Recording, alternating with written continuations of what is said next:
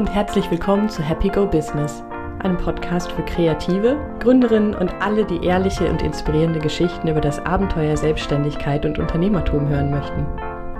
Ich bin Susanne, Gründerin von Happy Go Lucky Coaching, frisch umgezogen von Berlin nach Hamburg. Mein Herz schlägt für alle Themen rund um Kreativität und die Suche nach Zufriedenheit und Glücklichsein im Job. In jeder Folge des Podcasts werde ich eine inspirierende Frau und Gründerin interviewen und mit ihr zusammen einen ehrlichen Blick hinter die Kulissen ihres kreativen Unternehmens werfen. Mir geht es darum, Geschichten und Erfahrungen zu teilen, Mut und Anstöße zu geben und zu zeigen, dass Ängste und Zweifel genauso dazu gehören wie die schönen Seiten der Selbstständigkeit. In dieser Folge des Podcasts spreche ich mit Judith Buhlrich, die als Künstlerin Bilder für Frauen mit einer Vision gestaltet. Judith hat keine formale Ausbildung an einer Kunstakademie oder Kunsthochschule abgeschlossen, sondern sie hat sich als Quereinsteigerin ihren eigenen Weg in die Kunstwelt gesucht. Künstlerin sein und Unternehmerin sein, das sind für sie zwei Dinge, die zusammengehören und sich nicht im Wege stehen. Aber was jetzt so einfach und selbstverständlich klingt, war natürlich kein einfacher Weg. Selbst als sie für sich zum ersten Mal laut den Wunsch ausgesprochen hat, eigentlich will ich doch Künstlerin sein, war zwar innere Klarheit da, aber es hat trotzdem noch einige Jahre des Experimentierens und Ausprobierens gebraucht, bis sie diese Aufgabe auch wirklich leben konnte. Also hört zu, was sie darüber zu berichten hat. Viel Spaß! Liebe Judith, herzlich willkommen im Happy Go Business Podcast. Schön, dass du da bist. Ja, danke, Susanne. Ich freue mich. Ich hatte ja eigentlich gedacht, ich könnte so ein Intro machen wie dass du voll der exotische Gast bist, weil du im schönen sonnigen Griechenland sitzt und ich hier im grauen äh, Hamburg. Aber was soll ich sagen? Technische Schwierigkeiten haben dazu geführt, dass es jetzt doch nicht ganz so exotisch ist. Sag, magst du einmal kurz sagen, wo du gerade, wo du dich gerade aufhältst? Ja, natürlich. Ähm, jetzt bin ich gerade in der Mitte Deutschlands, in der Nähe von Kassel, ähm, zu Besuch bei meiner Familie oder einem Teil davon. Und ähm, ja, kurz vorher war ich tatsächlich noch in Griechenland und ich bin im Moment ganz froh, dass es mit dem Interview nicht geklappt hat damals, vor ein paar Wochen, weil es einfach so unfassbar heiß war an dem Tag, dass ich schon selbst in meinem luftigsten Kleid dachte, boah, ich liebe dieses Land, aber in Deutschland wäre es gerade auch schön. Also ja. Ja, und kennengelernt haben wir beide uns ja in Berlin. Also in, als ich noch in Berlin war vor, ich weiß gar nicht, es ist ein paar Jahre her auf jeden Fall schon. Und wenn ich es richtig im Kopf habe, war das so für dich gerade so eine Umbruchphase, unser, ähm, in der du warst bei unserem ersten Treffen.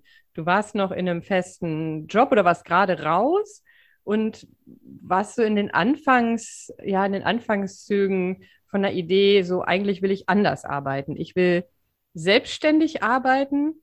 Und was sich dann relativ schnell auch rauskristallisiert hat in unserem Gespräch oder in den Gesprächen war, dass du gar nicht so ein, ich sag mal, klassisches Business gründen möchtest, sondern dass du eigentlich Künstlerin sein willst. Ja. Kannst du dich, kannst du dich daran erinnern, wie, was, was damals so, was dir damals durch den Kopf ging und was du da für Ideen hattest, wo es so für dich hingehen soll? Ja, das ist tatsächlich ähm, irgendwie nicht ganz so klassisch, weil man ja anders an den Markt, wie man so schön sagt, rangeht. Also es wäre jetzt anders gewesen, wenn ich eine super Produktidee gehabt hätte, dann hätte ich das Produkt getestet und ähm, optimiert und dann mal geguckt, was passiert. Aber wenn man irgendwie Künstlerin ist, dann hat man so eine intrinsische Motivation, die so stark ist, das ist dann nicht verhandelbar. Also natürlich kann ich meine Kunst irgendwie anpassen, ein bisschen an das, wo Leute sagen, oh, das gefällt mir super, davon mehr oder so. Aber das ist nichts wie naja, mit der Idee, Künstlerin zu sein, das wird nichts, also mach mal was anderes, was irgendwie ein bisschen erträglicher sein wird oder so. Habe ich gedacht, nee, das ist zu stark. Also die Kunst sucht einen aus. Man selbst sucht nicht die Kunst aus als Thema. Das ist so drin. Ja. War das damals schon, war dir das damals schon so klar oder ist das, was du jetzt gerade gesagt hast, so deine Perspektive, die du heute hast? Weil ich habe hab so ein bisschen das Gefühl, als wir damals gesprochen haben, war dir das noch gar nicht so bin ich mir aber nicht sicher, war dir das noch gar nicht so klar? Also kannst du dich noch an die Zeit zurückerinnern? Ja, kann ich. Also eigentlich war mir schon immer klar, dass so grob gesagt, das Kreative liegt mir. Mhm. Alles, was künstlerisch ist, auch. Ich habe schon immer gemalt, schon immer. Und ich habe auch ganz viel schon immer gebaut, mit Material gearbeitet und so. Also das war schon immer klar. Ich war die Künstlerin in der Familie von Kindesbeinen an. Das auf jeden Fall. Aber dieses, das zu wissen und zu spüren und dann irgendwann an einen Punkt zu kommen, wo ich sage, hallo, ich bin Judith und ich bin Künstlerin. Das war ein Riesenprozess, also mich das überhaupt zu trauen. Also das hast du, glaube ich, damals auch mitgekriegt, weil du so fast überrascht warst irgendwie, weil du irgendwann hast du mal gesagt, ah, scheinbar war das ja schon immer so in deinem Leben, aber jetzt hast du so ganz zaghaft gesagt, dass du eigentlich Künstlerin bist. Und ja, und so fühlte sich das auch an. Ich musste das erstmal innerlich verarbeiten, um es nach außen zu bringen und mich zu trauen, zu sagen, ich bin ja Künstlerin. Ja, bin ich. Mhm. Und kannst du sagen, was so diesen Prozess ausgelöst hat? Wirklich, ja, das von irgendwas, also klingt jetzt so, als ob es so ein bisschen was ist, was in dir geschlummert hat und dann irgendwann, ja, war, war dieses weiß ich auch nicht, war der Ruf zu laut oder so eine Unruhe oder was, was, warum gerade in dieser Phase deines Lebens hast du gemerkt, okay, irgendwas will da noch was, das Leben will noch was von mir und irgendwie muss da ja. was passieren? ähm, ja, das ist tatsächlich so gewesen, dass es da so eine Art Ruf gab. Also ich habe ganz lange versucht, immer einen Bogen zu machen um die richtige Kunst und habe immer so Umwege genommen, um ja auch nicht so richtig Künstlerin zu sein. Also ich habe so einen ganz kreativen Ausbildungsberuf gemacht, wo ich dann aber ja nach Vorgaben arbeiten musste. Ich habe ein Jahr am Theater gearbeitet, ähm, in der Kostümabteilung und auch auf der Bühne, aber nur im Rahmen eines Praktikums in der schulischen Ausbildung. Ähm, habe dann Medien- und Musikmanagement studiert ne, da hätte ich mich dann wieder um andere Künstlerinnen oder Künstler gekümmert, aber ja nicht selber Künstlerin wäre ich nicht geworden und habe aber im Studium schon gemerkt, dass jede Aufgabe, die annähernd mit Gestaltung zu tun hatte, dass ich die an mich gerissen habe und bei Optionen auf Gruppenarbeit gesagt habe, nee, nee, das mache ich alleine. Das äh, und habe heimlich gedacht, das wird sonst eh nichts. Und da hatte ich dann so ein überraschendes Selbstbewusstsein und dachte, nee, nee, das kriege ich schon hin. Und es war noch immer Einsen. Also es lief dann auch immer. Ähm, also nicht, dass ich jetzt sage, so das, was gut benotet wird, hat auch eine Qualität, aber wenn ich irgendwie ein bisschen Vertrauen in meine Professorin hatte, dann würde ich sagen, es zählte schon irgendwas, das sie erkannt hat. Ich habe dann Talent. Und dann gab es eine Zeit nach meinem Studium, bin ich arbeitslos gewesen und saß dann da mit einem Bachelor und Hartz IV, obwohl ich ja vorher gearbeitet habe. Also ich habe ja vorher sechs Jahre lang ganz normal klassisch Vollzeit gearbeitet und durch das Studium gab es diese Unterbrechung und ich hatte natürlich keinen Anspruch auf Arbeitslosengeld 1. So, so funktioniert nun mal das System. Und im Rahmen dieser Arbeitslosigkeit wurde ich dann in verschiedene Maßnahmen gesteckt und hatte ganz viele Coachings und Seminare und was weiß ich. Und dann gab es einen Coach, der war super. Der hat seinen Job gut gemacht. Der hat nicht nur gesagt, was können Sie, wo können wir Sie unterbringen? Der hat erstmal die klassischen Sachen so abgefragt, was sind so Ihre Talente, Fähigkeiten, wo wollen Sie mal hin? Und ich war immer noch so in diesem Modus, naja, jetzt hast du ja einen Bachelor, da musst du ja auch irgendwas mit machen, irgendwas mit Medien. Und dann habe ich ihm das alles so erzählt, was wir tun könnten und welche Unternehmen ich so gehen könnte. Und so hat, aber irgendwie hat dieser Mann gemerkt, ich bin nicht glücklich mit dem, was ich erzähle oder ich will das doch gar nicht. Und dann hat er am Ende gesagt, Frau Bullrich, was will denn die Seele? Und da dachte ich, boah, was ist das denn, ne? Was ist das denn für eine krasse Frage? Also ich war so völlig schockiert und habe auch nicht damit gerechnet. Ich meine, das war ein Unternehmensberater sonst, ne? Und dann stellt er mir so eine Frage. Ich dachte, was ist das denn jetzt? Und war völlig verwirrt. Und dann habe ich irgendwie angefangen zu heulen und habe gesagt, eigentlich will ich doch nur Künstlerin sein. Ja, und das war echt so ein Auslöser, wo ich dachte, nee, jetzt gibt es auch kein Zurück. Also es dauert vielleicht lange, aber das kannst du jetzt nicht mehr loslassen. War es dieser Moment ein Gedanken, den du schon lange hattest, vielleicht zum ersten Mal laut auszusprechen und mit einem anderen Menschen als Zeugen? Das hat, war das den, hat das den Unterschied gemacht? Ja, ich glaube schon, weil der mich quasi so dahin geleitet hat, dass es nur noch auf einen Punkt zulaufen konnte. Also ich konnte innerlich nur noch bestätigen, was sowieso da war. Da gab es kein Abbiegen mehr, kein, naja, ich mache dann irgendwas mit Medien oder irgendwie im Theater, sondern ne, da, da gab es nicht mehr vielleicht ein bisschen irgendwie künstlerisch, sondern ja oder nein. Und das war dann irgendwie zu stark. Vorher gab es natürlich auch schon Kommilitonen, die irgendwie gesagt haben, boah, deine Bilder sind ja toll, verkauft die doch. Aber da habe ich das dann immer so ne, da habe ich immer gesagt, na ja, mal gucken, vielleicht später. So, die konnte ich dann so ein bisschen abwimmeln, aber den konnte ich nicht abwimmeln. Und das war tatsächlich so ein Moment. Ja, der, da brauchte ich einen Zeugen, um das zu bestätigen. Wie, was ist, was ist dann passiert? Da war dieses Gespräch und da hat quasi ja, deine Seele hat gesagt, eigentlich will ich, Künst will ich doch nur Künstlerin werden. Geht mir weg mit eurem ganzen Medien. Ja, genau. So ungefähr, oder? Wir haben dann tatsächlich auch sehr pragmatisch versucht, so einen Plan zu erstellen, der dem Jobcenter äh, genügt, und nicht ganz zu wild erscheint, weil die wollten natürlich auch am Ende irgendeinen Stempel irgendwo drauf sehen und irgendeine Unterschrift, dass das Coaching erfolgreich war und ich jetzt in den ersten Arbeitsmarkt bitte integriert werde. So. Und äh, der hat dann mit mir überlegt, wie könnte ich das denn machen mit einem Teilzeitjob? Ähm, irgendwie das nebenbei aufbauen, nebenselbstständig sein oder erstmal Vollzeit und dann Teilzeit und reduzieren. Und ich habe aber am Anfang gesagt, nee, das geht alles nicht, ich muss sofort jetzt erstmal Vollzeit arbeiten, sonst funktioniert das nicht. Und es ist ja alles schon irgendwie schlimm genug, weil jeder, der mal arbeitslos war, und vom Jobcenter abhängig war, kennt das, glaube ich, diese, diese leichte Panik, die einen befällt, ja nicht wieder mit diesem System zu tun zu haben. Und deswegen dachte ich irgendwie, egal was, ich mache alles, ich will einfach nur arbeiten, auch völlig egal. Ich hatte mich vorher auch schon auf alles Mögliche beworben, was passte, was nicht passte, wo ich überqualifiziert war, wo ich unterqualifiziert war, es passte irgendwie gar nichts. Und am Ende habe ich dann, weil ich schon so lange gesucht hatte, hatte ich überhaupt kein Selbstvertrauen mehr und dachte, na ja, dann such erstmal irgendwas Einfaches, weil jetzt bist du so lange raus, du kannst das alles gar nicht mehr und habe mir dann irgendwie total prekäre Jobs gesucht, die wahnsinnig anstrengend waren und total unterbezahlt waren.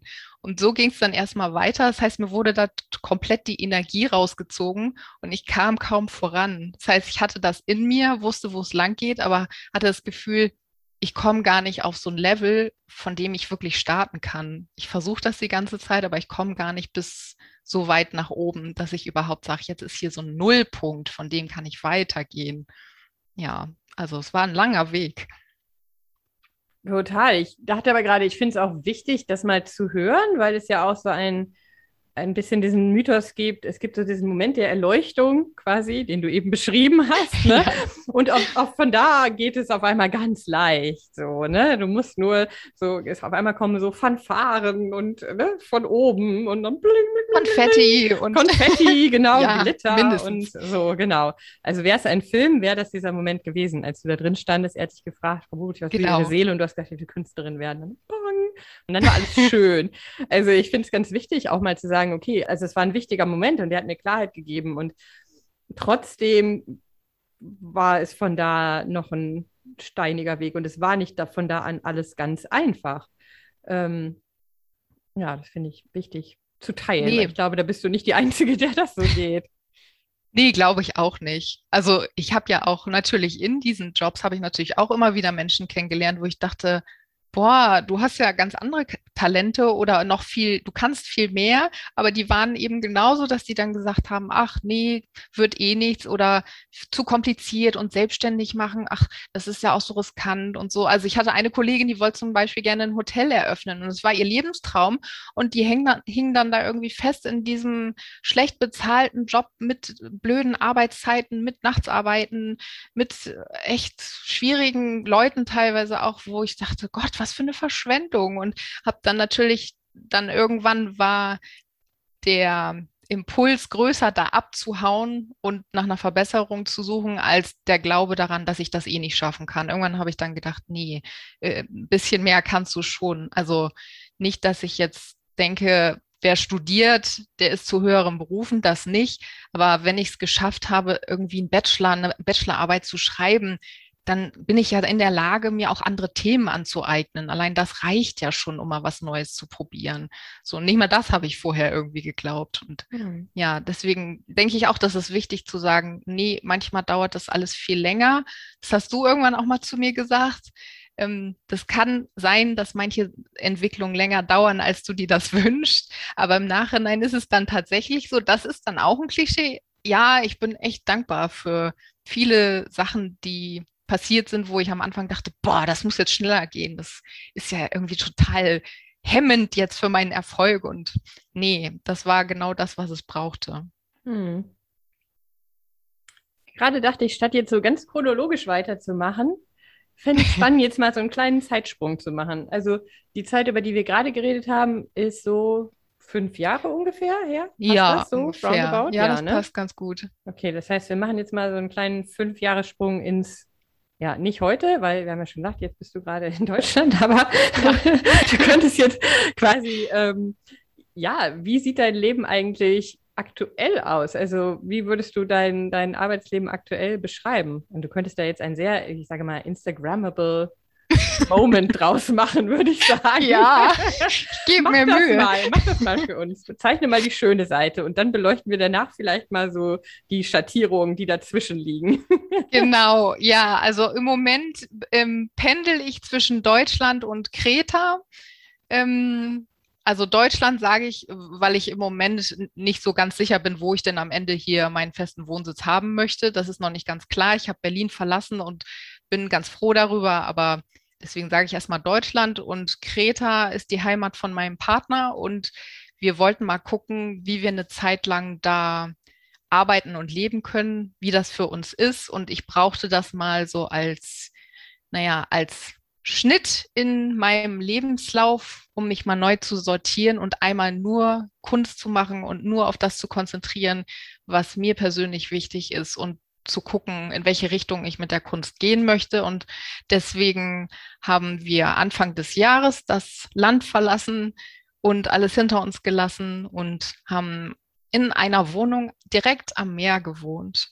Und ähm, ja, ich habe quasi einen Schreibtisch mit Meerblick gehabt oder habe ihn immer noch, wenn ich möchte, bei Bedarf. Und ja, sogar eine Katze hat sich dazu gesellt. Also es ist alles sehr idyllisch da. Und du kannst deine Zeit tatsächlich mit Malen verbringen? Oder wie sieht so dein Arbeits, dein Arbeitsalltag in Anführungsstrichen gerade aus? Also das hat tatsächlich eine Zeit gedauert, bis ich so eine Art Alltagsgefühl hatte. Hm. Ähm, ich musste mir am Anfang erstmal eine Struktur schaffen und fand das total schwierig. Also ähm, einmal ein neues Umfeld zu haben. Ich kannte natürlich so die Insel und ähm, spreche die Sprache auch ganz okay, aber es sind natürlich viele Reize, die man trotzdem verarbeiten muss und dazulernen muss, ganz schnell in einigen Bereichen.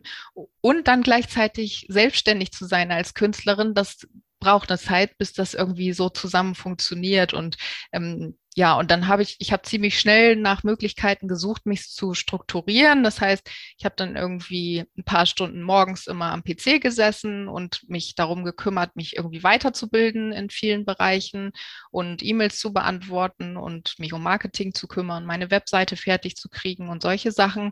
Und den Rest des Tages habe ich dann geguckt, dass ich irgendwie tatsächlich die Zeit mit Malen verbringe. Also ich habe kein Atelier, aber erstmal hat es die Terrasse mit ein paar Tischen auch getan. Und dann neben mir das rauschende Meer. Genau. Das klingt schon ganz schön. Ist das auch? Ist es tatsächlich, ja, ist es tatsächlich. Wobei ich immer vorsichtig bin, wenn ich so viele Klischees reproduziere, weil ich denke, dass es, wir haben alle so eine ganz romantische Disney-Vorstellung von vielen Orten und ich sage immer, Griechenland ist nicht besser oder schlechter, das ist nur anders, wie alle anderen Länder auch. Also genau, und dieses anders passte eben sehr gut in mein Leben jetzt, genau. Hm. Wie ist äh, jetzt gerade dein Gefühl so zu dieser Aussage, so ich bin Künstlerin? Vorher war es ja noch, eigentlich will ich doch eine Künstlerin sein. Das war quasi so ja auch in die Zukunft gesprochen. Was ist im Moment dein Empfinden? Wie sag, was, was sagst du im Moment, wenn dich jemand fragt, was du so machst? Was dein Job ist, was du arbeitest? was mein Job ist. Im Moment, nee, ich würde sagen, mittlerweile ist das noch spezifischer. Mittlerweile sage ich, ich bin Künstlerin und ich mache Kunst für Frauen, die die Gesellschaft positiv verändern wollen. Also für Frauen, die eine Vision haben. Mhm. Das ist deutlich eingegrenzter, als es noch vorher war. Okay, wow. Daran sieht man schon, dass sich eine Menge getan hat. Gott sei Dank, ja. Und fühlt sich das, es gibt immer, ist immer so eine Sache, manchmal sagt man Sachen über sich und über das, was man tut, und dann hat man so ein Gefühl dazu. Manchmal hat man das Gefühl so, ich sage das zwar, aber ich merke so innerlich ist da noch eine gewisse Lücke, die es zu füllen gilt zwischen, ne, ist so ein bisschen fake it till you make it. Ich sage zwar, aber es fühlt sich noch nicht so Ja. richtig wahr an. Und manchmal merkt man, ja, das, was ich da sage, sitzt richtig in mir. So, ich fülle die Bedeutung dieser Worte, die ich da ausspreche, auch richtig aus. Wie geht es dir damit im Moment? Ja, mittlerweile ist es total deckungsgleich mit meinem Empfinden, wofür ich wirklich dankbar bin. Ähm, vorher war es schon schwierig, überhaupt dahinter zu stehen, zu sagen, ich bin Künstlerin. Da habe ich 100 Gründe gefunden, warum ich ja nicht so richtig Künstlerin bin. Und jetzt ist es so, dass ich denke, nee, da stehe ich total hinter, weil ich natürlich auch einen persönlichen Bezug zu diesem Anliegen oder dem Thema habe. Mhm. Das ist nochmal anders. Also deswegen aus meiner eigenen Erfahrung heraus stehe ich dahinter und kann das deswegen total gut sagen und verbreiten. Mhm, das ist ein spannender Punkt jetzt würde mich mal interessieren, wir haben ja gerade diesen Sprung gemacht, fünf Jahre ja. in, die, in die Vergangenheit, in die Zukunft. Was würdest du sagen, waren so die wichtigsten Punkte auf dieser Reise zwischen damals und heute, die dazu führen, dass du jetzt, wenn du sagst, ich bin Künstlerin, und zwar kann ich auch genau sagen, mit welchem Anliegen und wofür eigentlich, die dazu geführt haben, dass sich das jetzt so anfühlt und dass du das auch so klar sagen kannst? Also ein Punkt, der kommt mir immer wieder ins Gedächtnis, war, dass ich ähm, nochmal nach einem nicht zufriedenstellenden Job habe ich nochmal einen anderen angenommen auf, also einfach auf Druck des Amtes und ich habe gesagt, die Stellenbeschreibung passt nicht zu mir. Das ist nichts für mich, das passt nicht. Aber die haben mich halt ein bisschen unter Druck gesetzt und wollten mich da auch schnell raushaben und haben sich auch gedacht, naja gut, die hat studiert, die müssen wir irgendwo unterbringen. Das kann ja nicht so schwer sein. Aber es war vom Thema her für mich irgendwie ganz fürchterlicher Job im Kundenservice von so einem Start-up. Und die haben sich mit ähm, ja, mit so Altenpflegeprodukten und so befasst, was erstmal relativ harmlos und normal klingt. Aber so harmlos ist es nicht, wenn man dann den ganzen Tag mit teilweise sterbenskranken Menschen auch telefoniert. Und also mir ging es total schlecht da, obwohl die Firma an sich war in Ordnung, da kann ich gar nichts sagen, aber einfach das Thema ist, äh, also da kann man vielleicht Krankenschwestern hinsetzen, die das sowieso kennen, aber eben nicht mich. Und ähm, ich bin in jeder Mittagspause rausgelaufen, egal wie kalt das war. Und es war ein echt kalter Winter, da, das weiß ich noch. Ich bin immer spazieren gegangen und dann bin ich immer an einer Straße lang, wo ich unten in den Fenstern habe ich gesehen, da im Keller hatte ein Mann, hatte da sein Atelier, also ein Künstler hat da gerade seine Leinwand, seine leere Leinwand auf die Staffelei gestellt und als meine Pause vorbei war und ich wieder zurück musste, war das Bild fertig. Und da habe ich gedacht, entweder will mich hier jemand echt testen oder das ist ein Zeichen. Und kurz danach habe ich diesen Job geschmissen, obwohl ich ja noch innerhalb dieser drei Monats Probezeit war und wusste, danach kriege ich eine Sperre. Also danach kann ich mich nirgendwo mehr melden an irgendwie, kann ich nicht zu einer Behörde gehen oder so und sagen, ich habe jetzt Anspruch auf Arbeitslosengeld. Wusste ich, nee, habe ich dann nicht. Aber dachte ich, nee, das du bist so unglücklich damit und jede Mittagspause malt dieser Maler da in seinem Keller Bilder und zeigt dir, wo es langgehen soll. Das geht nicht. Und dann habe ich halt diesen Job gekündigt ohne Plan B und wusste aber, das ist richtig. Und das war auf jeden Fall ein total guter Entschluss und wichtig auch, um selber zu sehen, auch wenn du ins Nichts springst, fängt dich irgendwas auf. Was hat dich dann aufgefangen? Die Frage schließt sich an, weil es klingt ganz schön gruselig, ehrlich gesagt. Ja, das war auch, also es ist natürlich ein total, erstmal kann total überfordernd sein, sowas zu tun. Aber ich hatte mehr so ein Gefühl von mein Wille und das, was ich jetzt weiß, das ist so stark, das ist ganz egal. Also was jetzt, jetzt kann nicht mehr viel passieren. Ich werde einen Weg finden. Also einfach so, das ist jetzt nicht verhandelbar, ob ich Künstlerin werde. Und wenn ich hier irgendwie so untergehe in so einem fürchterlichen Job, dann finde ich auch selber in ein paar Monaten einen anderen Job. Und das habe ich dann auch geschafft. Also es hat irgendwie, es hat noch einige Monate gedauert und ein bisschen Zeit wollte ich auch selber für mich haben, um mich dann selber zu bewerben für irgendwas, wo ich denke, das könnte vielleicht passen. Und ja, das war auf jeden Fall ein Punkt, der, der wichtig war. Irgendwie was total Verrücktes zu machen, wo andere sagen würden, Gottes Willen, das kannst du doch nicht bringen und in, gerade in deiner Situation. Und ich hatte dann mehr so, nee, gerade jetzt. Dieser Typ malt mir hier jeden Tag vor, wo ich sein sollte. ja, also das war ein Punkt. Und danach, ja, ich überlege gerade, hm, da, also das war so was Intensives, aber danach weiß ich gar nicht, ob es da noch so Punkte gab. Ich war einfach total unglücklich in Berlin schon ganz lange und habe versucht, immer aus der Stadt rauszukommen und aus verschiedenen Gründen hat es nicht funktioniert und war irgendwie so unglücklich und habe dann immer irgendwie versucht, in, in meinem Wohnzimmer zu malen und hat, es hat nicht funktioniert. Ich hatte keine Energie und hatte, obwohl ich nur Teilzeit gearbeitet habe, es hat einfach nicht funktioniert. Es, auch das hat mich zu viel Energie gekostet. Diese ganze Stadt war mir zu viel und das Leben, was ich da hatte. Und ähm, ja, und das war dann eine Zeit, in der ich auch wahnsinnig viel gelesen habe zum Thema Selbstwirksamkeit. Und das war, ich glaube, das war so ein Punkt, so die Entdeckung mancher Bücher. Und dann habe ich angefangen, mich auch mit Neuropsychologie zu beschäftigen und solchen Sachen und Selbstwirksamkeit, wie man die erhöhen kann. Und ja, das, das war tatsächlich auch so ein Aha-Moment, so ein, oh, da gibt's noch mehr da draußen. Und das hat mich dann so ein bisschen gerettet, um nicht in dieser Stadt noch unterzugehen, bis ich es jetzt geschafft habe, irgendwie rauszukommen und unter Palmen zu malen. Hm, ja, das ist auch total interessant. Dass dann das Lesen über so, ich sag mal, grundsätzliche Themen oder so die Beschäftigung ja. mit dem, was man auch unter persönlichem Wachstum einordnet, also Weiterentwicklung auch, dass das einen Einfluss auch hatte bei dieser ganzen Entwicklung. Ich glaube, das ist auch nicht ungewöhnlich, dass man irgendwie merkt, mein Leben will sich verändern, irgendwas will wachsen, aber das ist nicht so einfach. Gleichzeitig halten mich auch Dinge zurück und dann zu verstehen, was ist es, was mich zurückhält. Und ich glaube, da helfen manchmal Bücher oder Artikel, weil sie einem manchmal Ideen und Worte für bestimmte Phänomene oder für bestimmte Erfahrungen an die Hand geben, die einen dann Dinge verstehen lassen und dann sowas wie so eine etwas, wo man vorher immer abflutscht und man versucht, so eine Flasche aufzumachen und man kriegt immer nicht so einen richtigen Halt am Griff und man muss sich erst ein Handtuch nehmen, damit man auch wirklich. Äh, ja, Kraft schönes hat. Bild. So irgendwie ist das. Und man denkt so, ach, ich, ich kriege nicht. Und dann ist es manchmal das richtige Wort oder der richtige Begriff oder eine, eine bestimmte Theorie oder eine bestimmte Erklärung über eine, eine, eine gewisse Mechanismen auch in uns, die dann helfen können, da weiterzukommen. Ja, das kann ich bestätigen. Also das allein schon so Worte finden spielt für ganz viele Menschen eine total große Rolle, weil wir, glaube ich, alle das öfter mal haben, dass irgendwas diffus so in uns ist und wir können das nicht so richtig benennen. Und das macht uns dann ganz verrückt.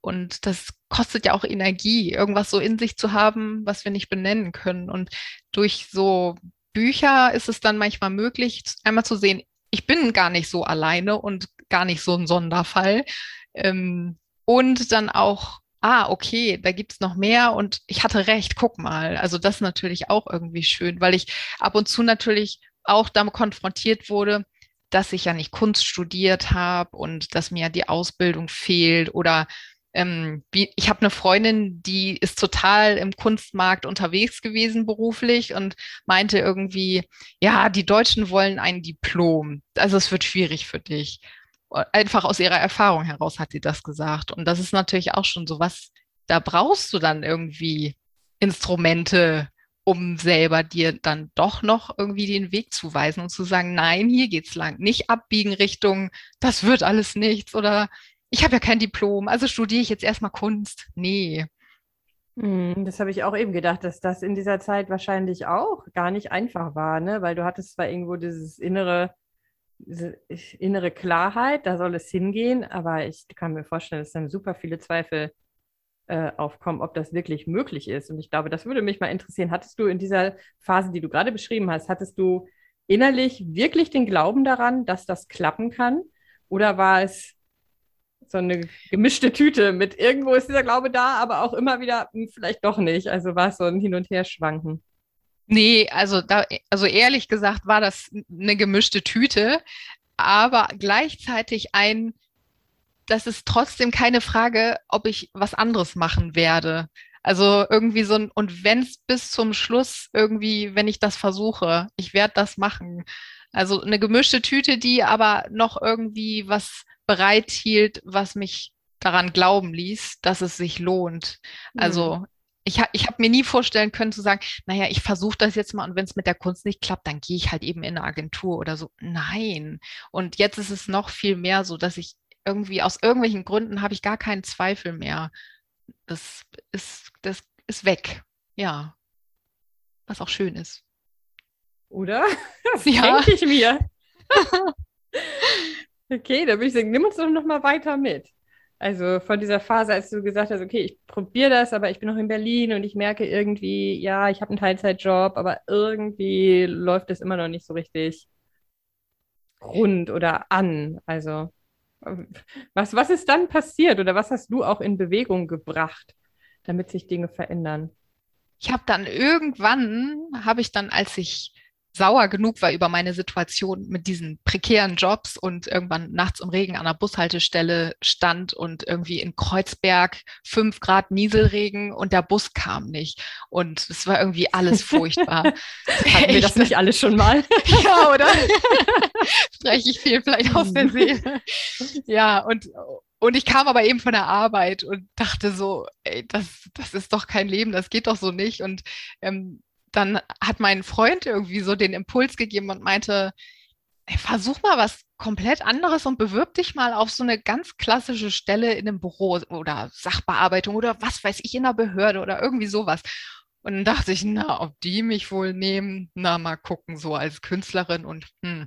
Und dann habe ich nach Stellen gesucht und ziemlich schnell habe ich auch eine gefunden und dachte dann so, boah, nee, kannst doch nicht Sachbearbeiterin werden. Das steht ja völlig im Gegensatz zu dem, was, was du sonst so machst. Und gleichzeitig Aber dachte ich, richtig im Gegensatz, ne? Also, ja, also mehr wenn man geht so ja zwei nicht. Extreme äh, nimmt, dann auf einmal die Künstlerin und dann die Ja. Sachbearbeiterin. Schwer, das so, also im Selbstbild zu vereinen wahrscheinlich. Das Einzige, wo es passte, war, dass ich irgendwie schon immer ziemlich genau war und ähm, ja, da dachte ich dann, okay, das ist so ein Teil, den ich tatsächlich ganz gut mitbringen konnte. Und ich war auch immer ziemlich offen. Und das hat es mir dann irgendwie leicht gemacht. Und das war dann der letzte Job, den ich in Berlin hatte. Und das war auch der erste, der dann wirklich Spaß gemacht hat. Der war inhaltlich super, das Team war super, toller Chef, tolle Chefin, die Kollegen nett, ähm, die Aufgabe interessant. Da habe ich gedacht, das kann doch jetzt nicht wahr sein. Jetzt, wo du schon den Entschluss gefasst hast, hier abzuhauen, kriegst du auch mal einen netten Job. Und, ne, also das, das ist dann natürlich auch noch so ein Punkt, so aha, und jetzt willst du alles hinschmeißen und Künstlerin werden? Hm. Mhm. Ja, das war auch nochmal so ein, so ein Punkt, der mich lange überlegen lassen hat, wie und wann ich das alles umsetze. Ja, Das war auch Teilzeit dann, ne? das war auch Teilzeit und da war aber auch das Gleiche, obwohl alles super war, so wenn man das jetzt so pragmatisch anguckt, ne, Kollegen toll, Job toll, macht Spaß, äh, nicht mal besonders weit weg äh, von meiner Wohnung. Also war irgendwie alles so ganz toll und gleichzeitig kam ich nach Hause und war völlig erschlagen. Also ich habe dann mit Mühe und Not am Wochenende einmal dann ein Bild gemalt und war irgendwie völlig frustriert, dass ich das nicht schaffen konnte, weil alle immer sagen, ja, mach das nebenselbstständig am Anfang und bau dir das langsam auf. Und ich dachte, ja, wo haben die denn alle die Energie her? Ich habe die nicht. Bin ich jetzt wieder hier irgendwie der Sonderfall oder was? Also es ist nicht immer so einfach. Mhm. Und ja, ich habe, also ich habe gerade eine Frau kennengelernt, die das bestätigt hat, die das auch selber so erlebt hat. Dieses Nebenselbstständig ist gar nicht so ohne, auch wenn es sich so anhört. Also als ich es dann angemeldet habe nach ein paar Monaten, ähm, dachte ich, dass mir das dann nochmal irgendwie so einen Energieschub gibt, sowas wie jetzt ist es offiziell, jetzt habe ich eine Steuernummer, aber das hat nicht gereicht. Und dann habe ich zu meinem Freund gesagt, ich werde hier wahnsinnig, wir müssen irgendwie eine Lösung finden. Und weil wir vorher schon überlegt haben, mal so eine Art Auslandsaufenthalt zu machen, um mal den Kopf frei zu kriegen, haben wir dann aktiv danach gesucht, irgendwie alles mal hinter uns zu lassen und neu zu starten. Mhm. Und das war dann der Entschluss zu sagen, okay, wir gehen nach Griechenland. Ja, also wi- wir gucken mal, wie uns das bekommt, da zu, vor Ort zu sein, längere Zeit am Stück und zu arbeiten, weil es natürlich was anderes ist, als das in Deutschland zu machen. Also in Griechenland wartet niemand auf irgendwelche Leute, die da arbeiten wollen. Das heißt, du musst einen Job haben. Da gehst du nicht hin, um mal zu gucken. Und ne, du kommst in ein Land, in dem es eine wahnsinnig hohe Arbeitslosenquote gibt, in dem die Stimmung nicht gut ist, in dem es vielen Menschen ganz schlecht geht, nicht nur aus ökonomischen Gründen, während einer Pandemie. Also es ist schon, muss man sich gut überlegen. Mhm. So, genau, das, das sind jetzt so die Graustufen, von denen du vorhin erzählt hast. Ja. Mhm. Und dieser Schritt hat dir aber auch die Möglichkeit gegeben zu sagen, okay, ich lasse das jetzt mit diesen Teilzeitjobs auch mal sein und äh, mache jetzt zum ersten Mal tatsächlich so ein 100% Fulltime-Commitment zu Ja. meiner Kunst. Ja, also einmal nur für mich was tun. Ich habe das nicht ausgeschlossen zu sagen, ich mache jetzt irgendwie mal ein paar Monate, mache ich was nur für mich ähm, und nur Kunst. Und danach, wenn ich mich sortiert habe und weiß, in welche Richtung ich gehen will, vielleicht suche ich mir dann nochmal nebenbei irgendwas, um mich am Anfang irgendwie bisschen entspannter zu fühlen oder so. Das habe ich nicht ausgeschlossen, aber ich wollte irgendwie diese Zeit jetzt im ersten Halbjahr oder in den letzten Monaten ähm, wollte ich einfach für mich haben, also komplett für mich, ohne darüber nachzudenken, was irgendeine Firma noch von mir will, weil ich da ja jetzt gleich zu einem Meeting muss oder was weiß ich. Also da ist ja schon gleich wieder ganz viel im Kopf belegt, was für die Kunst da sein sollte. Und das war jetzt auch gut. Einfach mal ein paar Monate reichten schon, um zu sagen, ah, okay, da geht's lang. Wie schön. Also nur dafür Zeit zu haben. Mhm. Jetzt, ne, irgendwie, jetzt habe ich diesen Startpunkt. Wie toll. Ja, das würde ich gerade fragen. Was hat das gemacht? Was hat das verändert? Was war anders? Und das, ich nehme an, dass das gar nicht so einfach ist für dich jetzt zu gucken, was war die Ursache für diese, dafür, dass es sich anders angefühlt hat, weil natürlich durch diesen Ortswechsel gleich ein ganz anderes Land, das heißt auch ein anderes Klima, anderes Wetter, andere Farben, andere Umgebung, äh, Gefühl von Neuaufbruch und zum ersten Mal auch wirklich hundertprozentig auf deine eigenen Sachen konzentrieren zu können. Was hat das verändert und ja, die Frage ist eigentlich schon gestellt, genau. Guck, was du damit machst. Ich werfe dir den Ball mal rüber. Ja, ich nehme ihn mal an. Ähm, also es verändert hat sich natürlich auch die Sicht, wie ich auf Arbeit gucke. Ich habe gedacht, jetzt sprechen wir über Arbeitsglück und darum geht es ja. Und irgendwie habe ich so ein ganz demütiges Gefühl dabei, weil ich denke, ich sitze da in einem Land und entscheide ganz entspannt, ich mache jetzt mal Kunst, während andere Menschen versuchen, für fünf Euro pro Stunde zu überleben. Und das, also es ist was anderes, weil es auch, also es ist, sind nicht ungelernte Arbeitskräfte, es ist auch die Psychologin, die in einem Souvenirladen 10, 12, 15 Stunden steht. Und da kam ich mir manchmal fast schon ein bisschen überheblich vor, zu sagen, ach ja, ich bin Künstlerin und ich bin hier jetzt mal ein paar Monate und so, so ein sondern dachte, es ist ein riesiges Privileg, das machen zu dürfen. Und es ist kein Zufall, dass ich das machen darf. Ne? Also ich habe einen deutschen Pass, ähm, ich wurde christlich sozialisiert, ich bin weiß, ähm, ich habe maximale Privilegien, bis auf die Tatsache, dass ich eine Frau bin. Und das, da hat sich irgendwie eine Verantwortung daraus ergeben, wo ich dachte, damit muss ich irgendwas Gutes machen. Das kann ich nicht einfach nur so nehmen als selbstverständlich und gegeben und dann zu sagen, ja, okay, mal sehen, ha Hauptsache das Geld kommt rein. Nee, da muss irgendwie mehr mit passieren. Mhm.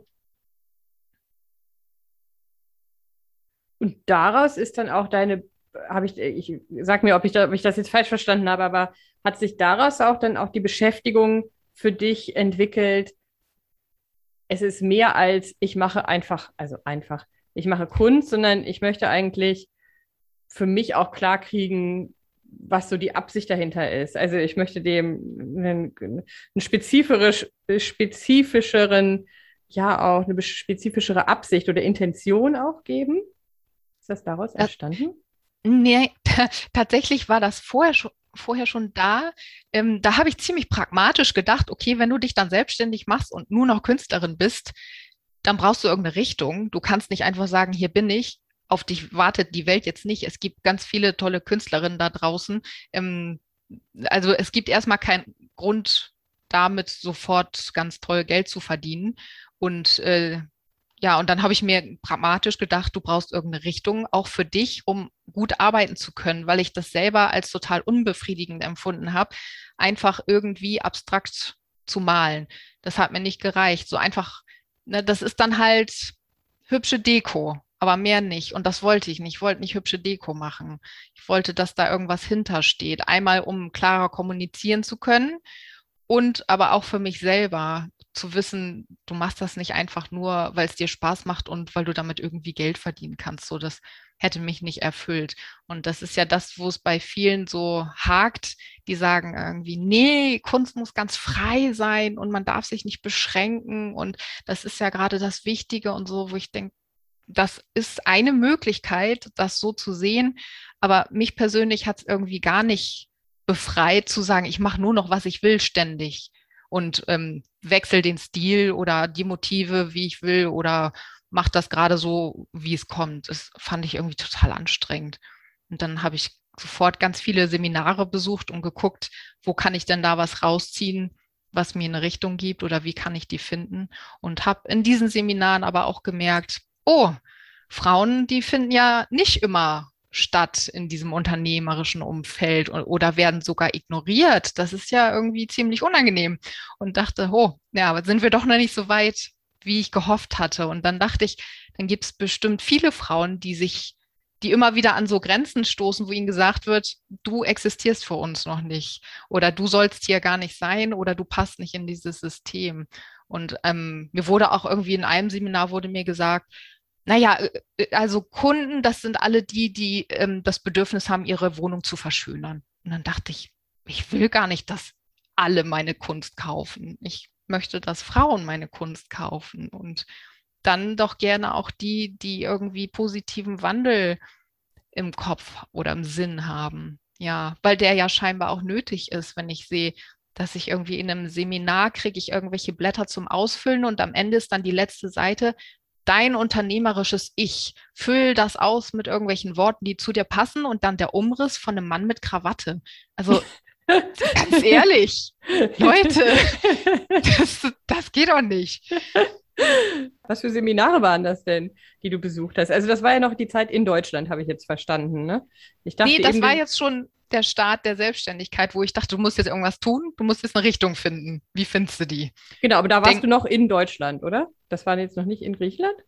Doch, das war Anfang des, also so Anfang des Jahres um im die, Frühjahr. Okay, alles klar, okay. Also genau. es war die genau. Zeit und hast du gedacht, okay, ich nehme das jetzt noch ernster und ich muss jetzt irgendwas tun, damit ja auch mal Kohle in die Kasse kommt. Das heißt, ich brauche mehr professionelles Know-how, wie ich mein äh, Künstlerinnen sein jetzt mal professionell aufstelle und hast dir dann quasi Seminare und Weiterbildung gesucht, so ungefähr? So ungefähr, genau, weil ich gedacht habe, ähm, wer irgendwie den Wunsch hat, seine Kunst für Geld zu verkaufen, hatten eine kommerzielle Absicht. Und ähm, da ich natürlich Grundkenntnisse aus meinem Studium hatte, aber keine Expertin war, dachte ich, andere können es besser als du, lern von denen. Und habe dann einfach recherchiert, was gibt's, also so ganz klassische Sachen, ne, dass irgendwie dein Unternehmen nach vorne bringen mit was weiß ich für einer Methode oder Marketing oder Vertriebstipps oder irgendwie sowas. Auch über die Gründerinnenzentrale habe ich mal ein, zwei Seminare gemacht. Ähm, da bei denen hatte ich auch in Berlin gestartet und habe dann irgendwie aus Griechenland heraus noch da Seminare belegt über Zoom. Es war irgendwie auch ganz schön, da einmal wieder in so einem Kontext zu sein, wo ich wusste, okay, einmal ausatmen, wir sind unter uns. Ne? Mhm. Es war dann so das Gegengewicht zu diesen anderen gruseligen Seminaren, wo über deinen Kunden und du als Unternehmer gesprochen wurde, wo ich mhm. dachte, boah, ich habe aber Kundinnen. Also ich will jetzt nicht immer auf den Wörtern rumreiten, aber es war ganz offensichtlich, dass Frauen da nicht existieren, weil auch einfach alle, die gesprochen haben auf dem Seminar, es waren durchgängig Männer. Und die einzige Frau, die da teilweise vorhanden war, war die, die die Pausenanimation gemacht hat. Und da war ich dann irgendwann müde von diesem ganzen, ja. Also und waren, eine kurze Zwischenfrage noch, waren das spezielle Angebote für Künstler und Künstlerinnen oder wie hast du dich da verortet? Oder hast du gedacht, nee, ich will ja Geld verdienen, also suche ich mir was raus, was für, ich sag mal, den Unternehmens- oder Businessaufbau insgesamt interessant ist? Nee, ich habe erstmal tatsächlich ganz klassisch so für den Unternehmensaufbau insgesamt geguckt, was gibt's da, weil ich da keinen Unterschied gemacht habe. Ich habe gedacht, ich habe auch ein Produkt, und ich muss das auch vertreiben in irgendeiner Form und ich möchte dafür auch Marketing machen.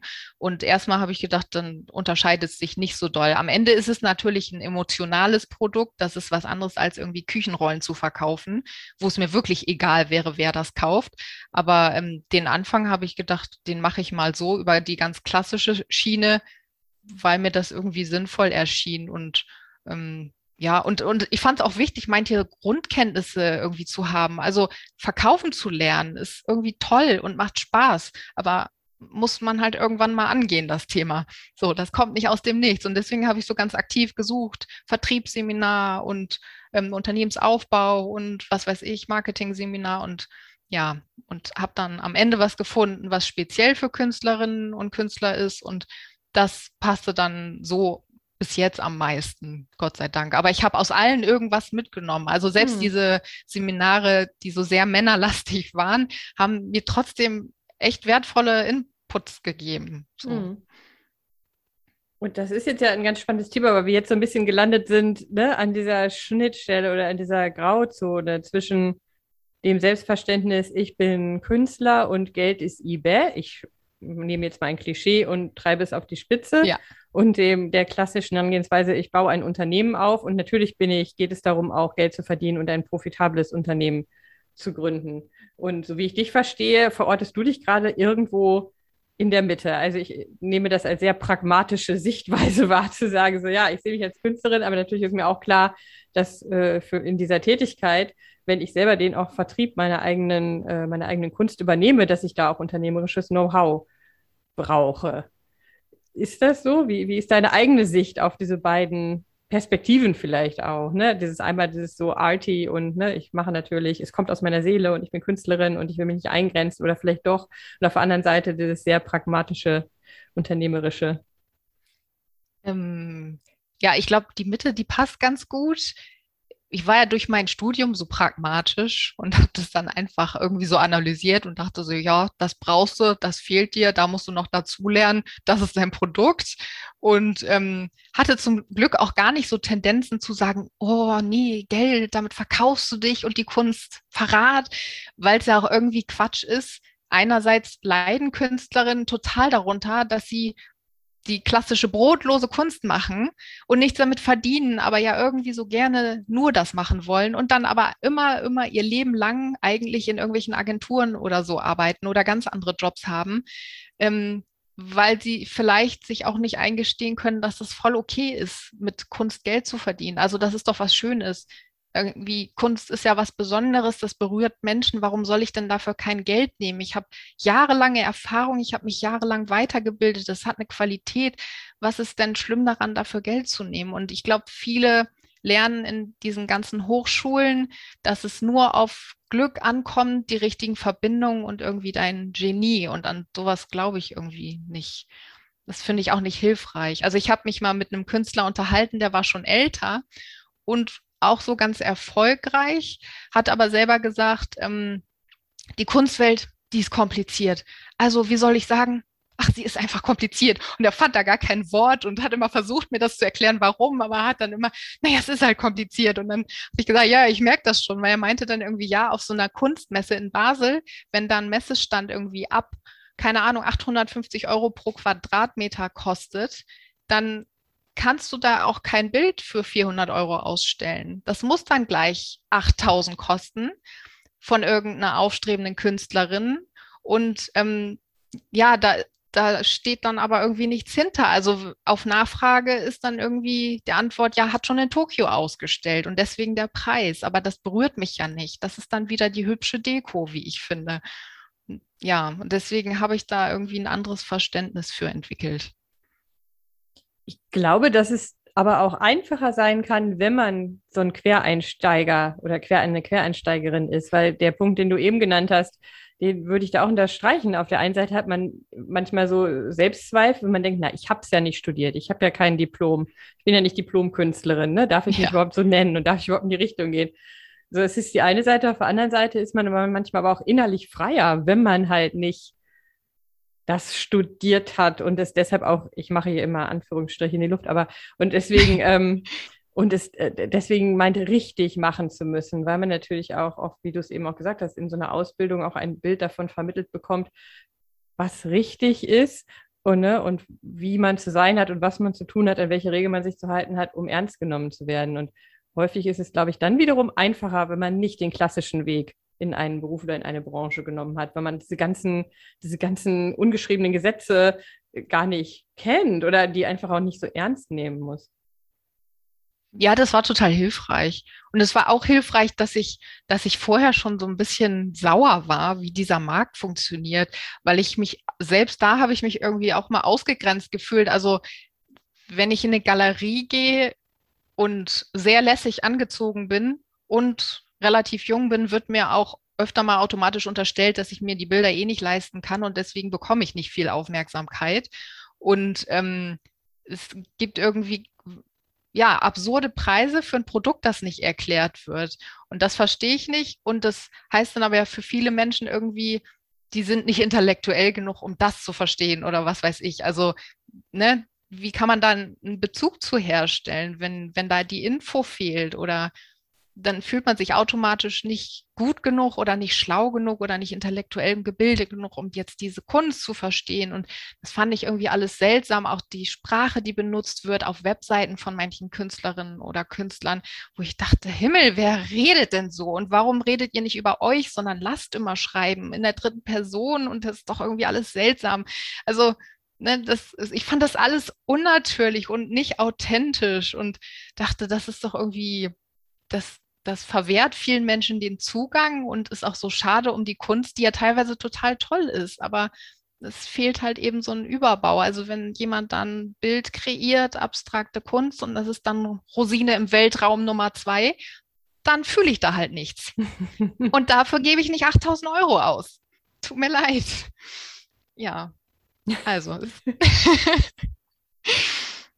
Was mich an der Stelle interessiert ist, inwieweit ist das, was du jetzt so, wie du deine Sicht schilderst, bist du da im Austausch mit anderen? Also hast du das Gefühl, deine Sicht auf die Dinge und auf diese Kunstwelt wird von anderen geteilt? Es gibt eine Bewegung oder es gibt eine Gruppe oder es gibt keine Ahnung, äh, andere Menschen, die das auch so sehen. Da verändert sich gerade was. Also gibt es da Verbindungen? Wenn ja, wie haben die sich gebildet? Weil, wie gesagt, wenn man nicht Leute aus dem Studium kennt, ist ja immer die Frage, wie kommt man überhaupt in Kontakt? Ja, Gott sei Dank gibt es da mittlerweile immer mehr Menschen, ähm, die auftauchen, würde ich sagen. Die gab es schon immer, aber die auftauchen und ähm, das genauso sehen und das auch irgendwie sagen. Und ähm, über das Seminar, was ich dann gefunden habe, haben wir uns auch vernetzen können und austauschen können. Und das war dann so schön zu sehen, dass die genau den gleichen Eindruck hatten und genau mit den gleichen Problemen zu kämpfen hatten.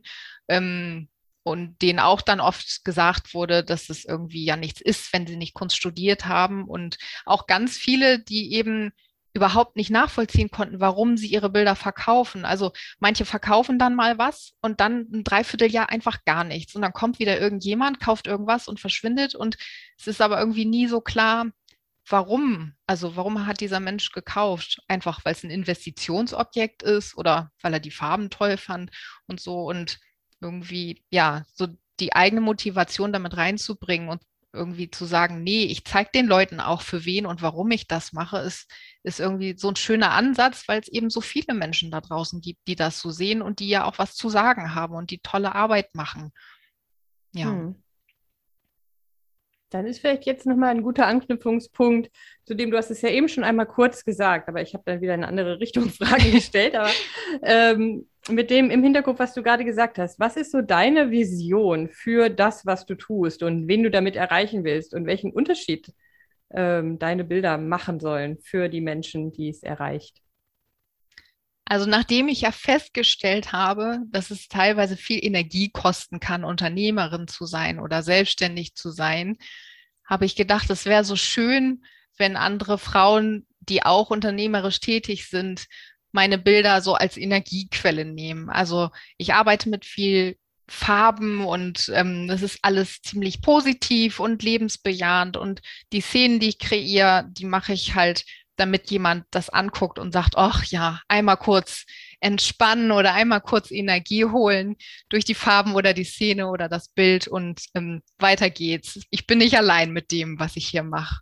Und da dachte ich, es wäre halt schön, wenn es Frauen sind, die sich selber auch aktiv einbringen und gesellschaftlichen Wandel inspirieren oder dazu beitragen wollen weil ich glaube, dass alle davon profitieren. Also eine Frau, die eine NGO gründet oder was weiß ich, oder einen tollen Job hat, den aber schmeißt und irgendwie, was weiß ich, die Herzforschung voranbringt oder so. Wie toll ist das, wenn ich der durch ein Bild kurz mal Energie geben kann, wenn die wieder gerade ein blödes Seminar besucht hat, in dem mir erzählt wurde, dass sie als Unternehmerin ja nicht so wirklich erwünscht ist.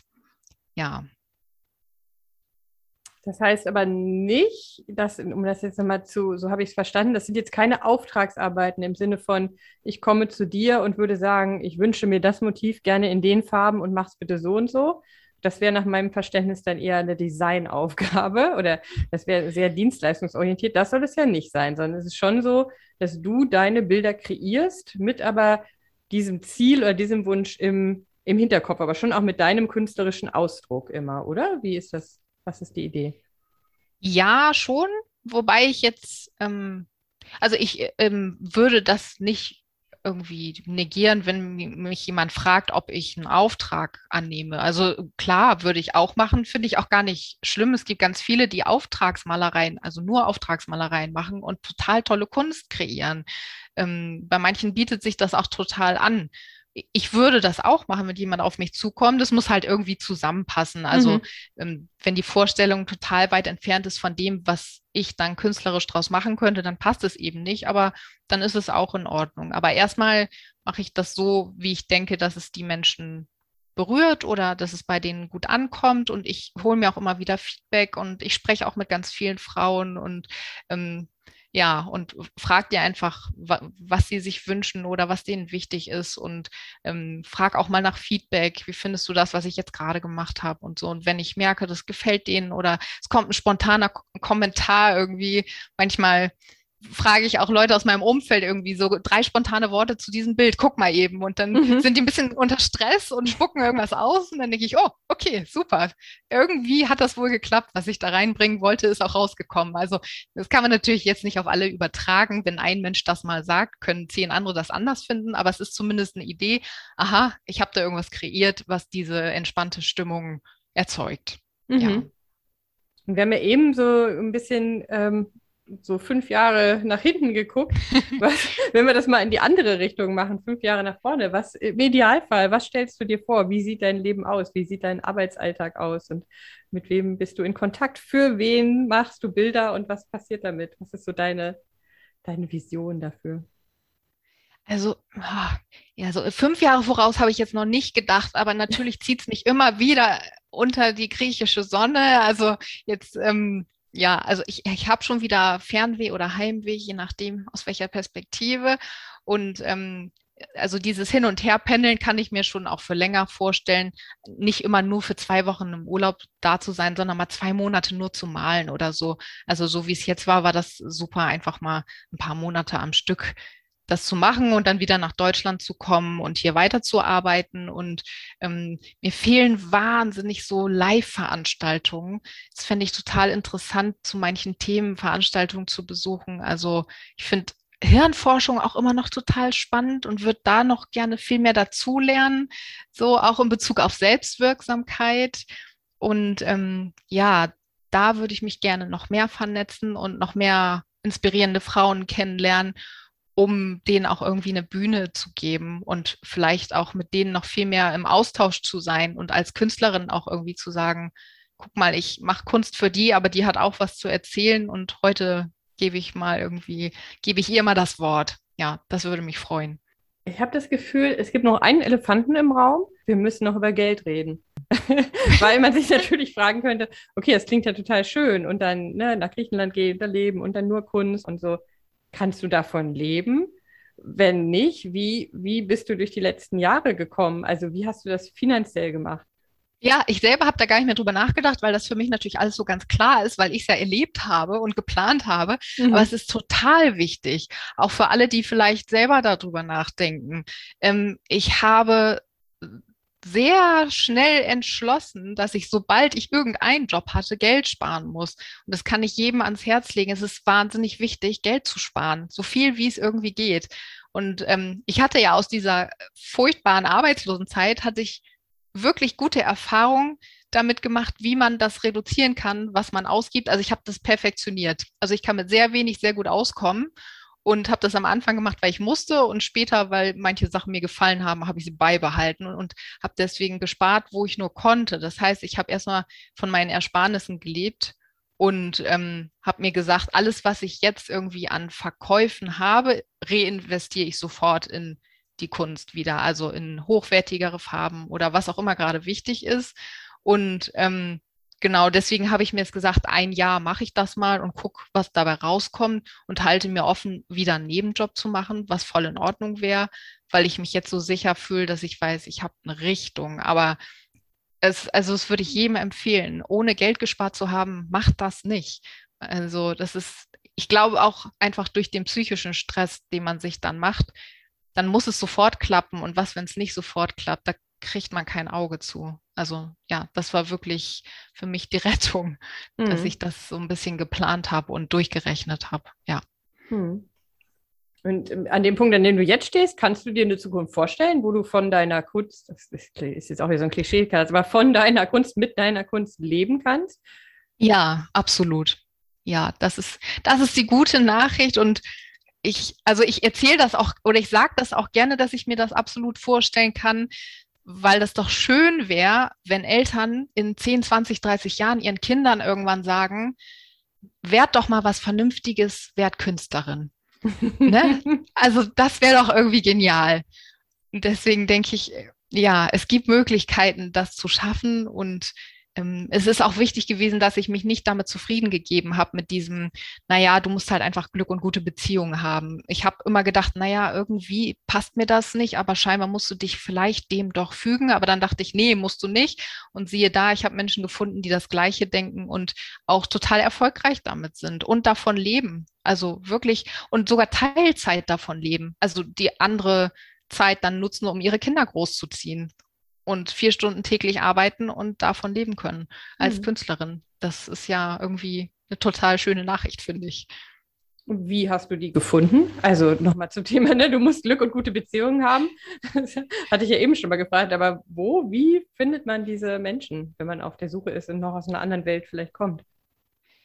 Da ich ja tatsächlich äh, ziemlich isoliert gelebt habe, ähm, blieb mir nur das Internet. Ich habe tatsächlich mich äh, um den Verstand gegoogelt und geguckt, was gibt es irgendwie, was annähernd was mit Kunst zu tun hat und ähm, dann auch noch ein bisschen mir eine Richtung gibt oder wo ich mich vernetzen kann und habe die tatsächlich online gefunden, auch über, über Podcasts und ähm, solche Sachen, wo ich dann dachte, oh, irgendwie steckt da mehr dahinter. Es gibt mehr Menschen, die so denken, interessant und habe dann halt ein passendes Seminar gefunden und habe mich gefreut, dass es ja, dass es nur übers Internet schon möglich ist, so eine ganze Gemeinschaft an Menschen zu finden und sich mit denen auszutauschen, ohne dass wir uns live treffen müssen. Hm. Ja, also für mich war es praktisch. Natürlich würde ich die auch gerne mal live sehen. So, die sind ja übers ganze Land verstreut, aber ja, aus der Ferne war das für mich erstmal ein Glücksfall.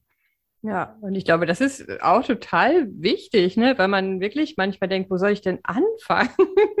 so, ich, ich weiß, wo ich hin will, aber ich habe irgendwie, ich, ich kenne niemanden. Ne? Ich habe ja auch oft diese Gespräche, wenn Leute sich ein bisschen ne, in eine neue Richtung orientieren oder irgendwas toll finden und ne, ich sage auch mal, ey, es ist total wichtig, dass man Austausch hat mit anderen. Und man sagt, aber ich kenne niemanden. Weil natürlich ist mir die erste Frage, wen kennst du denn jetzt schon in deinem Umfeld? Und manchmal ist da echt so Achselzucken. Und ja. äh, dann finde ich es wichtig zu hören, dass du auch sagst, ja, ey Leute, Internet. Also, nee, wirklich, also es, es, klingt so simpel, aber es, wirklich. Ja. aber auch so ausprobieren. Ne? Also ich habe ein paar tolle Seminare mitgemacht, ein paar total blöde. Manche waren über kurze Zeit, manche ein bisschen länger. Und ähm, ja, also man, irgendwann findest du dann aber das, was passt. Über all diese unpassenden Sachen vorher, über die du dich dann vielleicht aufregst und denkst, ach, das führt doch alles zu nichts. Auch einfach weitermachen, egal. Hm. Einfach weiter suchen. Hm. Ja. Und ich, du hast ja auch, weil das fällt mir jetzt gerade dazu ein, apropos Internet und so, ähm, ne, man ist ja auch immer dann gleich soziale Medien und überhaupt und welche Funktionen, ja. welche Möglichkeiten gibt es noch? Du bist ja auch ähm, auf Instagram auf jeden Fall, das weiß ich, weil wir da ja. connected sind, verbunden und genau. nutzt, das zeigst ja deine Sachen da auch. Ne? Ist das für dich ein Kanal, worüber du auch Verbindungen geschlossen hast? Ähm, ja, also nicht viel, aber gelegentlich wenn man irgendwie, ja, wenn man über manche Leute irgendwie stolpert, ist das natürlich schön und das kann manchmal zufällig passieren. Manchmal ist es aber schlicht und einfach auch der Algorithmus, der Leute vorschlägt oder was weiß ich. Ähm, wenn Leute am Anfang ihrer Selbstständigkeit sind, würde ich auch sagen, da sofort Hemmschwellen abzulegen. Also ich habe auch zum Beispiel Künstlerinnen angeschrieben über Instagram und also tatsächlich Leute aktiv angeschrieben, um mich mit denen auszutauschen. Manche schreiben zurück, manche eben nicht. Manche haben Bock drauf, manche nicht. völlig egal. Also hm. ähm, der eine Künstler, den ich angeschrieben hatte, den habe ich äh, nicht über soziale Medien gefunden, aber der hat mir sofort eine E-Mail geschickt und gesagt, rufen Sie mich mal bitte an. Ähm, ne? Also ich habe so viel zu erzählen, das kann ich Ihnen jetzt gar nicht in einer E-Mail sagen, was, was ich alles sagen möchte über die Kunstwelt. Und dann haben wir irgendwie eine Stunde telefoniert oder so. Und das war schon für mich total hilfreich, von so einem älteren Künstler zu erfahren, wie der so, was für einen Blick der so auf die Welt hat. Ja. Hm. Also, das finde ja, ich, so Entschuldige, das, ich würde sagen, das finde ich so total mutig von dir auch. Ne? Das hast du, das war ja schon von Anfang an so, dass du echt auf Leute zugegangen bist. Also sehr, wo, wo andere Findest sagen, das du? kann ich dann. Ja, finde ich schon. Weil ich finde gerade so, die, die Kunstwelt hat ja auch so ein bisschen was da als Außenstehender sich reinzutrauen, ist ja nochmal was anderes, glaube ich, als zu sagen, ich interessiere mich fürs Bäckerhandwerk und äh, spreche jetzt mal ein paar Bäckermeister an weil es dem Ganzen ah. immer noch so dieses, es ist so ein erhabener Zirkel von Auserwählten, die mit besonderen Talenten und Gaben geboren sind. Entweder man gehört dazu oder nicht. Das, dieses haftet dem ja schon irgendwie an, finde ich. Und dann zu sagen, so, ja, aber ich will das auch. Ich komme zwar von außen, aber ich habe da Bock drauf und ich spreche jetzt mal Leute an. Ich gehe mal in Kontakt und gucke einfach mal, was zurückkommt. Finde ich schon sehr mutig. Ja, das ist ja, ist schön, dass du das sagst. Ich habe das gar nicht so betrachtet jetzt, aber ich erinnere mich tatsächlich, weil du das erwähnst, dass ich das am Anfang eine kurze Zeit auch hatte. Also dass ich irgendwie mal mit einer Künstlerin hatte ich mich mal ausgetauscht und ähm, die war irgendwie schon seit 20 Jahren erfolgreich und da dachte ich auch kurz so, boah, eine echte Künstlerin und dann so eine. Echte, ne? genau, das ist eine echte. Eine echte, ne? Und ich, ich ja nicht und sie schon und Himmel, wie redest du mit der? Also da hatte ich auch, tatsächlich hatte ich da noch so ein bisschen so eine Hemmschwelle, aber dann dachte ich irgendwie, ja, das hilft ja jetzt auch nicht weiter. Also ähm, ich hatte ja zum Glück durch meine ganzen Erfahrungen so in der Musikbranche und am Theater und so, kannte ich ja schon Künstler, wo andere gesagt haben, wow, der Künstler an sich. Und ähm, wusste, das sind ganz normale Menschen. Und dadurch hatte ich vielleicht ein bisschen weniger Hemmschwelle. So, also es ist nicht der gleiche Bereich, aber es sind teilweise ja auch Leute, die irgendwie im Fernsehen äh, bekannt sind oder was weiß ich so. Und da hatte ich dann nicht mehr ganz so viel diesen diesen falschen Respekt, also oder diese falsche Ehrfurcht. Hm. Ja, ja, weil ich glaube, das spielt schon manchmal eine Rolle. Ne? Und ich glaube, es ist halt super wichtig, dass wenn man irgendwo hin will oder irgendein neues Thema sich erschließen will oder eine neue Welt, dass man halt einfach nicht nur von außen drauf guckt, sondern ja, wie auch immer, es schafft da mit Leuten zu reden, die da schon drin sind, die schon dazugehören. Ähm, das hast du, glaube ich, von Anfang an ne, so gemacht. Und das hat sicher auch dazu beigetragen, dass sich da auch was verändert hat von, ich möchte das gerne werden zu, jetzt kann ich sagen, ich bin Künstlerin. Das ist meine Sicht. Ja, stimmt. Obwohl, ja, das stimmt. Das ist, das ist, glaube ich, da, das ist total wichtig. Also auf Menschen zuzugehen, egal, auch egal für welchen Bereich, auch Leute, die jetzt irgendwie was ganz anderes sein möchten oder sich gerade selbstständig machen mit einem ganz anderen Thema, ist es für jede Branche völlig egal wo wichtig, auf Menschen zuzugehen und sich auszutauschen. Also sei es irgendwie eine Kollegin zu finden, mit der ich mal sprechen kann oder eben auch potenzielle Kundinnen oder was auch immer. Ähm, und manchmal entwickeln sich auch Sachen, die unerwartet kommen. Also ich habe mal einen Künstler angeschrieben und den gefragt, wie die Zusammenarbeit mit einer Galerie war. Und äh, der war so nett und hat irgendwie gesagt, ach ja, ähm, wenn du mal in der Nähe bist, dann sag Bescheid und ich, ich mache einen Termin für dich mit der Galeristin und die ist so nett, die musst du kennenlernen und deine Bilder sind so toll. Und ne, also es kam so aus dem Nichts. Ich dachte, Gott, wie nett. Also, weil das wird ja manchmal auch gesagt, dass Künstler unter sich sind also ähm, ne, die gönnen sich den Erfolg nicht oder was weiß ich. Und die Erfahrung habe ich bis jetzt nicht gemacht. Also ich hatte einen einzigen, der irgendwie blöd reagiert hat, aber alle anderen waren irgendwie wahnsinnig offen und freundlich. Mhm. Ja, und da sieht man ja, dass es gar nicht so viele Gründe gibt, das nicht zu tun. Ja. Wenn du jetzt aus deiner Sicht heute deinem jüngeren Ich einen Tipp oder einen Ratschlag geben müsstest, was würdest du ihr sagen? Was ich besonders am Anfang total wichtig finde, ist, sich zu fragen, im Austausch mit anderen, hat jemand einfach nur eine Meinung oder Ahnung? Weil es ganz leicht ist, aus irgendwie einem Bereich zu kommen, der einem nicht passt und dann woanders hinzugehen, sich immer wieder mit den gleichen Leuten auszutauschen. Wenn ich meine Eltern frage, wie die meine Webseite finden, sagen die natürlich toll. Erstmal, weil die die wahrscheinlich toll finden, aber auch, weil ich einfach deren Kind bin und den Bezug dazu haben. Deswegen haben die aber noch lange keine Ahnung von Marketing. So, und die Gefahr ist immer, dass dann irgendwie die beste Freundin sagt, ach, das ist doch super, doch, das wird, das wird. Und dann reicht das irgendwie. Oder dass ein jemand ins Wanken bringt, der überhaupt keine Ahnung hat, aber eben seine Meinung kundtut. Und deswegen bitte nicht zu viel drauf geben. Also der eigene Instinkt leitet einen oft ganz gut. Aber es ist auch wichtig, mal andere Leute zu fragen, die vielleicht nicht aus dem Umfeld kommen, in dem man sich selber schon jahrelang bewegt. Weil du gerade gesagt hast, eigene Website. Wäre jetzt eine schöne Gelegenheit, dass du mal sagst, wo man denn dich und deine Kunst sehen kann, kennenlernen kann, wie man Kontakt aufnehmen kann und mehr erfährt über das, was du machst. Ja, Kontakt aufnehmen, ähm, gerne über die Webseite oder Instagram. Noch ist es leider nicht mein richtiger Name, noch ist es www.soyneon.com, also S-O-I-N-E-O-N Neon wie die Farbe, genau. Oder bei Instagram ist es Soy Neon mit Unterstrich zwischen Soy und Neon. Ähm, genau, und ähm, ja, ich freue mich über jede Art von Kontakt, auch Künstlerinnen oder Künstler, die Interesse haben, sich mit mir auszutauschen oder Frauen, die sich angesprochen fühlen. Ja, immer gerne. Also Unternehmerinnen, Gründerinnen, die sagen, das klang total schön und diese ja. Idee, ein Bild zu haben, was für mich eine Kraftquelle ist, wenn ich drauf gucke oder was vielleicht auch so meine Vision oder das Gefühl, was ich vermitteln möchte, in einem Bild ausdrückt. Ähm, das klang schön, da habe ich Lust drauf. das sind auch diejenigen, die sich gerne melden dürfen, oder? Na klar, immer gerne. Sehr schön. Gibt es noch irgendetwas, wo du gesagt hast, oh, ich wünschte, Susanne hätte mich das gefragt? Oh, oh. ist ja nicht, dass ich jetzt so einen Fragenkatalog hier ausgedacht hätte. Ähm, ich habe noch gedacht, das ist mir tatsächlich auch noch eingefallen, als ich mich auf das Gespräch vorbereitet habe, was einem nie jemand sagt, aber was bei mir auch total der Fall war, Zeit für innere Prozesse mit einplanen. Oft starten wir so ganz enthusiastisch und übersehen, dass innere Prozesse Kraft kosten und auch Zeit kosten und sind dann frustriert, dass wir nicht so schnell sind, weil wir ja irgendwie einen super Organisationsplan haben.